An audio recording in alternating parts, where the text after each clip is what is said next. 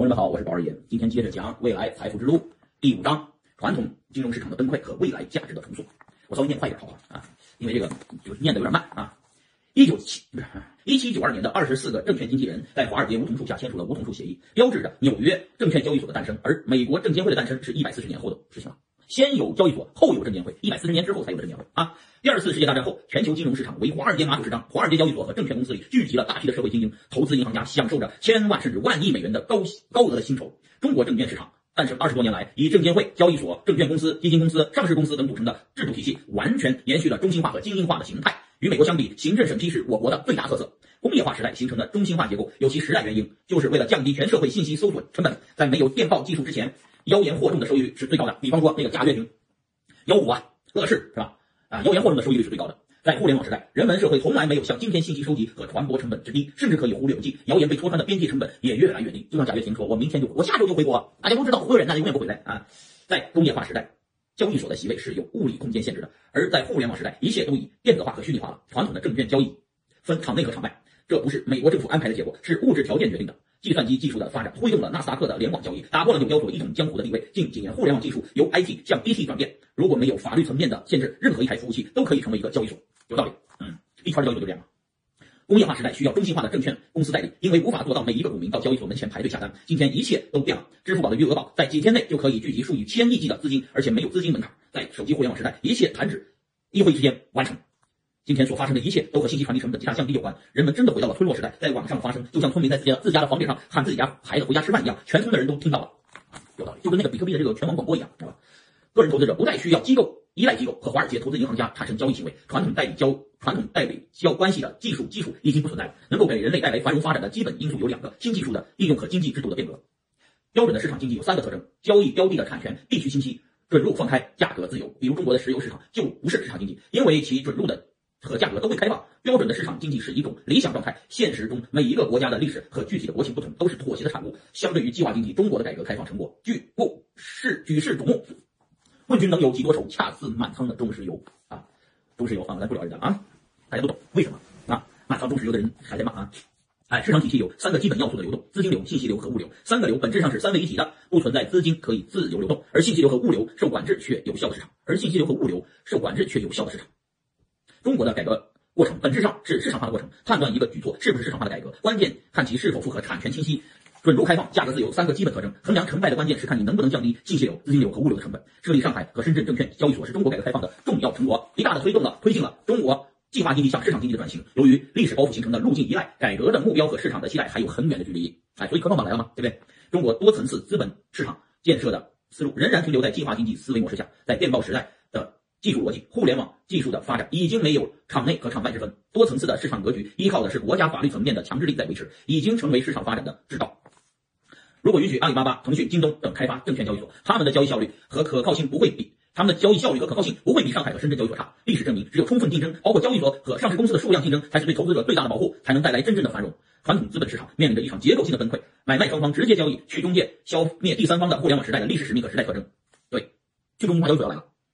以监管部门为首的管制成为了事实上最大的第三方和中介机构。中国证券市场在未来转型的压力巨大。中国股市大概有三千多家上市公司，分为主板、中小板、创业板、科创板。中国上市有极高的门槛，而且需要漫长的行政审批时间。中国约有一亿股民，公公司上市的门槛可以可比作九天揽月。整个国家的资本市场的资源被仅有的三千多家公司占有。换个角度看，可以理解成三千多家上市公司在收割全中国的股民。股民想在股市普遍赚钱，比五洋捉鳖还难，下五洋捉鳖都难呐。嗯，中国资本市场有一个名为新三板的场外市场。啊，当年咱们总理推的，在这里中小企业挂牌上市门槛很低，但是投资的门槛极高，得有五百万的人民币的金融资产，你才可以在里面玩。这里虽然有一万家挂牌公司，但交易规模可怜的不如一个乐视股份的交易额、交易量。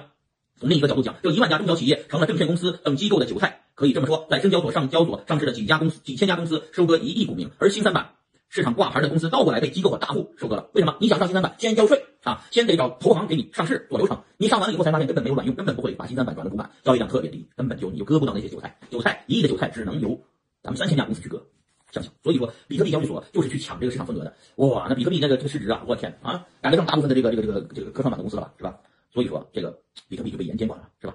好，两头市场都与散户无缘，这种格局完全窒息了整个市场的资源配置功能，阻碍了通过资金的自由流动体现出来的资源流动，一个乐视。乐视网最高的市值接近一千四百亿人民币。如果市场买卖是自由流动的，一个乐视能拯救中国上千上万的中小科技公司。垄断发行是一个初衷。垄断发行有一个初衷，就是保护中小投资者，认为中小投资者没有风险识别能力，需要监管机构的保护。但事实上，在一个高度垄断封闭的市场里，上亿股民的利益怎么可能仅靠监管部门保护呢？啊，有些小中小散户有一种极强的民退精神，特别是每次有大的股市暴跌，总是寄希望于监管部门能够出手救市。小时候，母亲卖猪前总会让猪拼命的吃，我一直以为是为了猪好，长大后才明白这其中的套路啊。嗯，多吃吧，多喝点，多腰几几斤嘛，是不是？哎，多卖点钱呗。嗯。救市的核心动机是在于担心危机导致整个资本市场垄断体系的崩盘而无法维持。哎呀，信息传递成本极大降低，甚至趋向于零，是导致传统资本市场结构性崩溃的根本原因。传统的 IPO 项目上市成本巨大，中小微企业根本无法负担运行成本。而今天网上发布已经代替纸媒体发布，云端传输已经可以替代以往的必须的现场审计，公司信息痕迹。企业信息痕迹往上留存，揭穿虚假信息的成本越来越低。每只股票只开通，每只股票开通像淘宝、京东、买家评论一样的大众点评，可以极大的提高社会监督的力量。对呀，把每只股票底下开了股评吗？大家每只股票可以自由讨论，对吧？现在不是现在不是不让吗？那讨论不就乱套了吗？对不对？一块钱可以冲到支付宝、余额宝理财的年代，为什么要有那么高的门槛才能买卖股票呢？在淘宝、京东上买股票和手机和买手机买猪肉的本质区别是什么呢？支付宝就类似于中央结算公司，大众点评的高效率同样在股票市场是有效的，奢望投资银行家把最好的公司项目呈现给投资者是不现实的，就像长工委托地主找媳妇儿一样啊，长工委托地主找媳妇儿一样，博弈到最后，好媳妇儿都让地主给先占了。生命诚可贵，爱情价更高，若为自由故，二者皆可抛。只有自由竞争才是市场的灵魂和灯塔。嗯，你说长工委托地主帮他找个媳妇儿，那好媳妇儿不就早就被地主占了吗？人家不在乎，而且二房三房都可以，是吧？四房都行，对不对？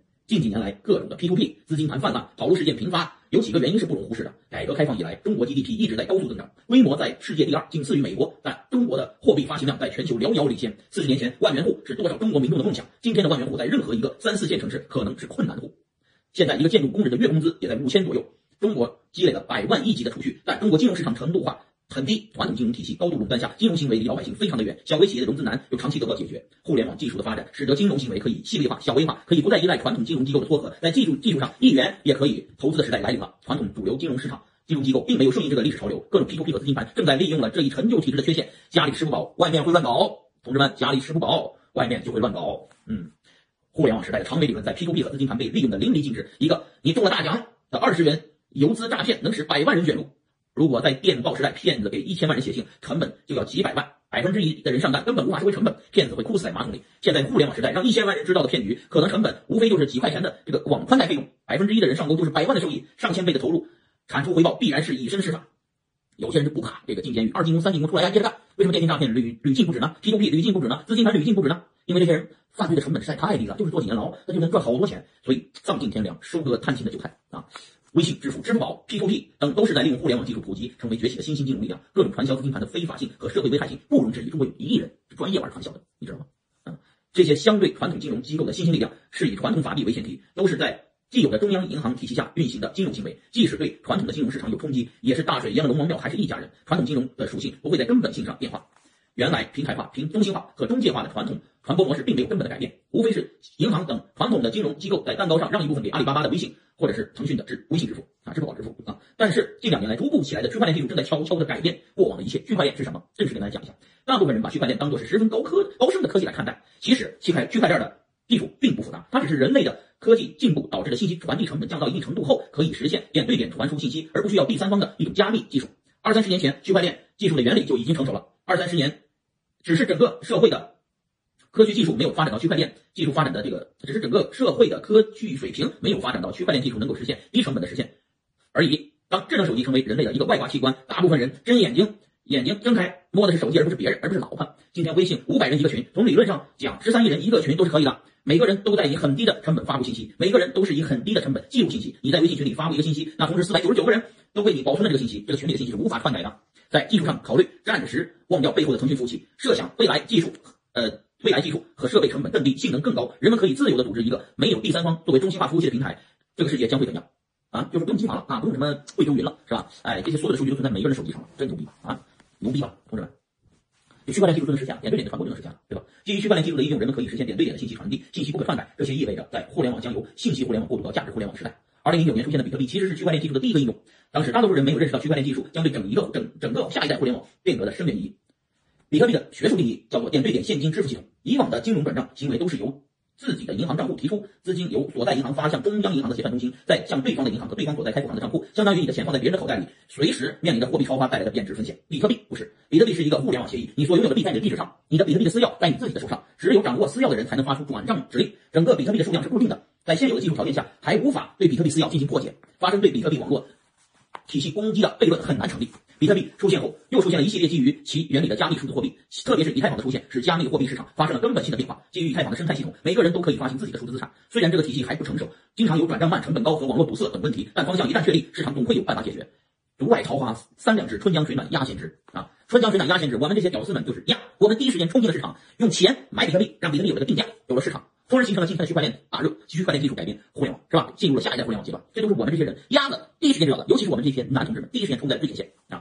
没有我们真金白银买比特币，能有今天这个价格吗？对吧？没有这个价格，能有区块链火爆吗？没有比特币，哪来的区块链？没有鸡，哪来的蛋呢？由于比特币的技术原理并不复杂，刚来到世界上，并没有引起主流人群的注意和重视。从记账、挖矿到早期参与开发买卖的人群，所谓的顶级科技人才、科学家很少，基本上都是一些技术极客、投机分子和传传销群体在参与。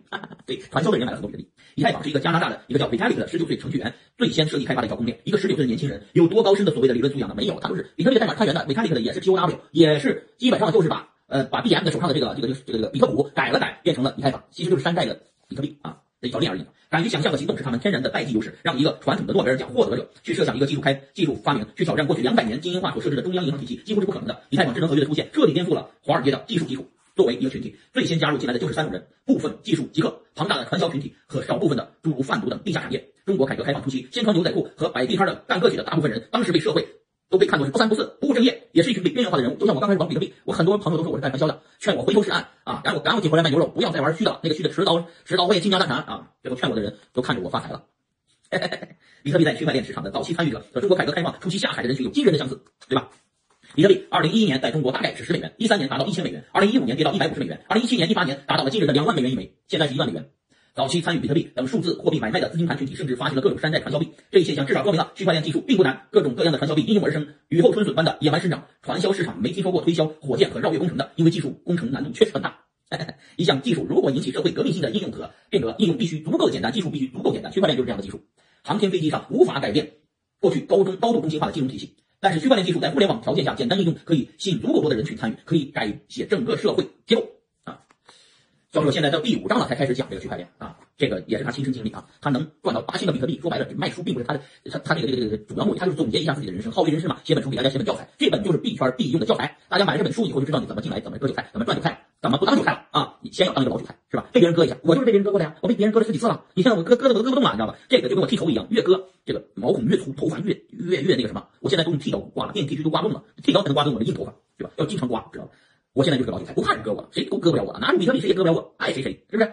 同志们啊，今天这个未来财富之路啊，就第五章就讲完了啊，咱们回头接着讲第六章，今天就聊到这儿。拜拜